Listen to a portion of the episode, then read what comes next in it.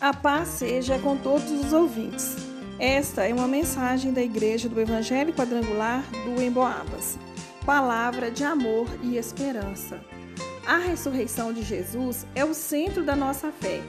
Jesus estava disposto a morrer na cruz e ser castigado por todos os nossos pecados. Mas ele não apenas morreu, ele ressuscitou e venceu a morte para sempre. Quando cremos em Jesus, nós sabemos que podemos viver com Ele para sempre no céu.